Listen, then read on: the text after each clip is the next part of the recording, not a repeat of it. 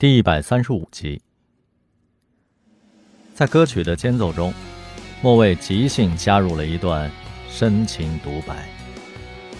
你能想象那夜的暴风雨有多狂，卷起的海浪有多高，足以浇灭夜空中所有的星星。不到最后一刻，不知自己渺小，生命不堪一击，妄想从头来过，不甘就此毁灭，我要从头来过。最后一句，陡然跨越了三个八度，宛如闪电劈开了夜空，大家的心脏跟着他坐了一场云霄飞车，忍不住尖叫起来。这时，鹰击长空、华丽煽情的贝斯呼啸而来，为观众注入了强力的兴奋剂。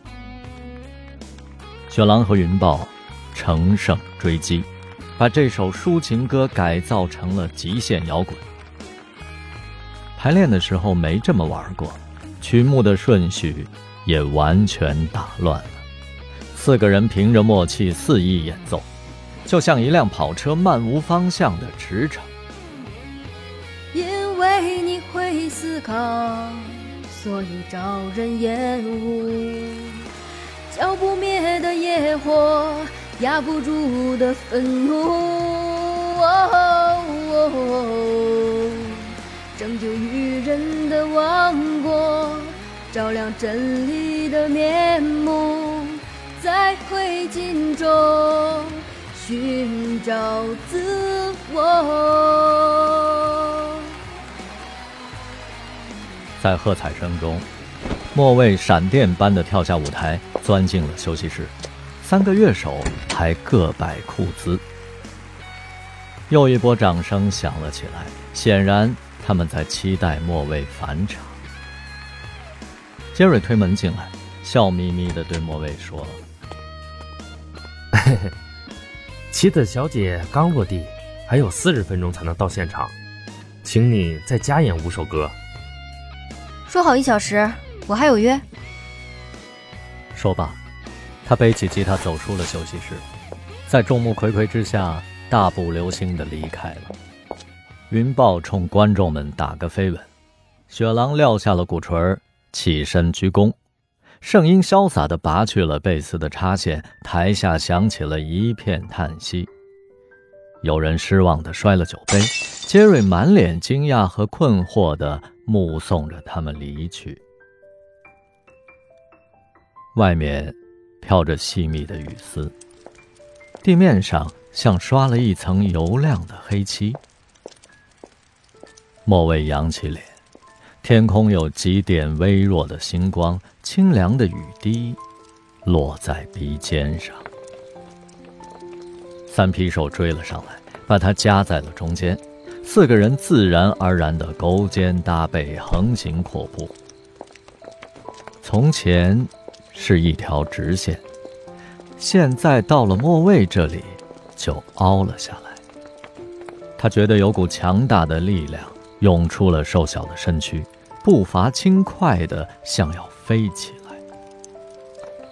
他们走进一家西北小馆，吃起了热气腾腾的拉面。圣婴开了瓶儿二锅头，斟满了一杯，递给了莫蔚，无比恳切地说：“胡姐，我一直对你有些成见，今天我算是彻底服了。这场演出堪称完美，我又找回了。”和山猫在一起的感觉，虽然声音完全不同，但你的气场、神韵，以及驾驭乐队的能力，都和他非常的相似。我要替山猫谢谢你。莫蔚觉得有股暖流涌上了心头，他的眼前有点模糊。他端起酒杯，一饮而尽。清早。莫蔚刚到办公室，电话就响了。电话是财务部主管，也就是以前的会计打来的。他的声音听起来格外温柔。魏魏，好久不见。你呀，去了新部门，把老朋友都忘了。这女人从没叫过他魏魏，也算不上朋友。莫卫觉得这像是黄鼠狼给鸡拜年。寒暄之后，财务主管神神秘秘地说：“还记得去年你丢过一张摄像机发票吗？”怎么会忘呢？那个时候他刚以莫卫的身份混入公司，整日如履薄冰，就是因为这个问题被劳拉训得狗血喷头。